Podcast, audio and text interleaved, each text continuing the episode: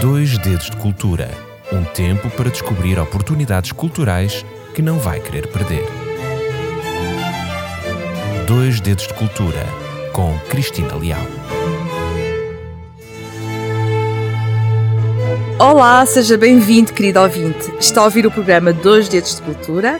Eu sou a Cristina Leal e trago até si uma história que eu penso que é muito pouco conhecida. Nunca se falou tanto como até hoje acerca da história do povo de Israel, mas penso que este tema que eu vou falar em particular pouco se sabe. Sabia que o Estado de Israel esteve para ser fundado em Angola? Pois, é verdade, o Estado de Israel podia ter sido criado em Angola e não na Palestina.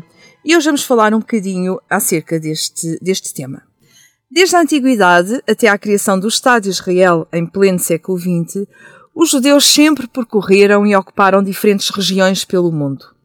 Por onde quer que passavam e que se fixavam, acabaram sempre por exercer grandes atividades, quer sejam elas intelectuais ou comerciais, mas sempre foram perseguidos pelas populações locais. As perseguições foram uma constante ao longo da história e era de facto urgente encontrar um local sobretudo depois do Holocausto, um local para alocar este povo que se encontrava distribuído por todo o mundo, mas que se mantinha unido pela sua cultura, pela sua língua e pela sua religião. Um grande povo. Há 75 anos, os israelitas celebraram a criação de um Estado independente na Palestina. Foi o destino sonhado por milhões de judeus durante séculos de tortura e de privações. Mas, surpreendentemente, no início do século XX, o movimento sionista pretendeu fazer da colónia portuguesa de Angola a terra prometida.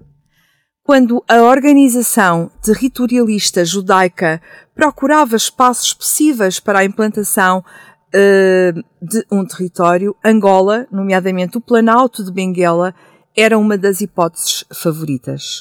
O projeto chegou a ser aprovado pelo Senado português no ano de 1913, mas nunca sairia do papel.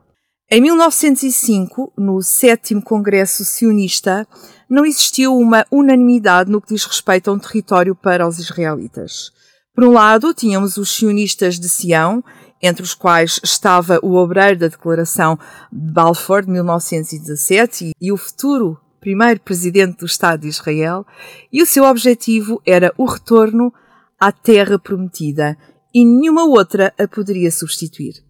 No entanto, uma minoria significativa, tendo à cabeça o escritor uh, de Israel Zangu Hill, ele defendia a necessidade premente e imediata de um território judaico autónomo em qualquer parte do mundo.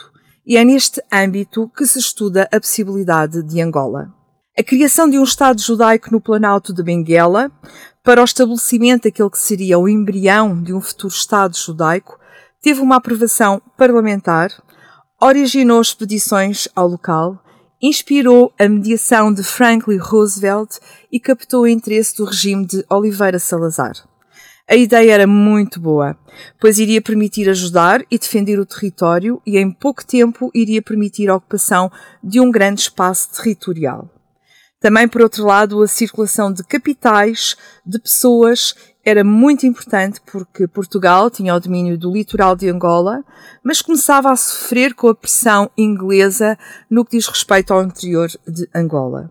Assim, a chegada dos judeus, sobretudo judeus russos, fugidos de sucessivas perseguições, parecia um excelente argumento para a ocupação daquele território. A ideia foi abordada pela primeira vez no ano de 1886 pelo israelita português Anori, mas só viria a ganhar contornos políticos depois da proclamação da República, quando também o israelita de origem russa fez uma grande campanha entre os elementos dominantes da sociedade portuguesa por uma colonização em Angola de judeus expulsos da Rússia.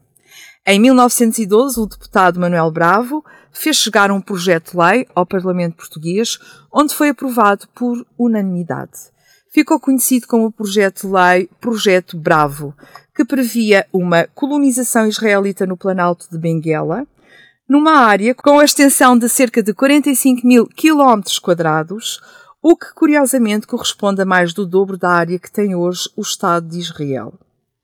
Este projeto continha uma série de concessões generosas, como seja a oferta de terrenos a famílias de imigrantes israelitas e a isenção de taxas alfandegárias e impostos para os materiais ou transportes relacionados com a colonização.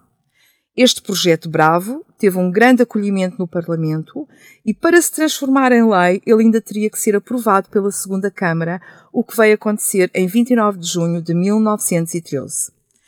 No entanto, entre a elite israelita não houve assim grande entusiasmo, acabando o projeto por ser recusado pela Organização Territorial Judaica, a organização que já vos falei há pouco, foi fundada em 1904 com o objetivo principal de procurar um refúgio para o povo judeu em qualquer região do mundo.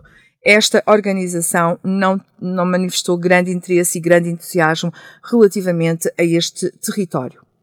E de facto existiram quatro fatores que contribuíram para que este empreendimento histórico não tivesse ido avante.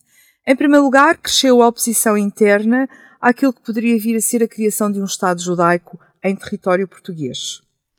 Foram exigidas várias alterações ao projeto inicial, como sejam a condição de um colono ter de se tornar português para usufruir dos terrenos e também uma cláusula que exigia o uso da língua portuguesa nas escolas públicas e uma correspondência oficial em português. Por outro lado, a ITO debatia também com falta de meios para aplicar o projeto, não tendo conseguido encontrar entidades dispostas a financiar esta colonização. Em terceiro lugar, uma questão legal impediu que o projeto se transformasse em lei, em concreto, a aprovação conjunta das duas câmaras, o que nunca de facto aconteceu. E finalmente, o derradeiro obstáculo foi o rebentar pouco depois da Primeira Guerra Mundial, este conflito que colocava Portugal ao lado do Reino Unido e dos seus aliados. Estamos perante um projeto que poderia ter de facto mudado a face de Portugal e até quem sabe do mundo. Quem sabe se Angola seria um país com uma outra projeção internacional e o mundo seria provavelmente um pouco mais pacífico. Talvez, não sabemos. Talvez sim, talvez não. Não sabemos. Sabemos apenas que no ano 1948 foi criado o Estado judeu na Palestina, contrariando os palestinianos e os árabes que viviam na região, e milhares de judeus retornaram à terra prometida.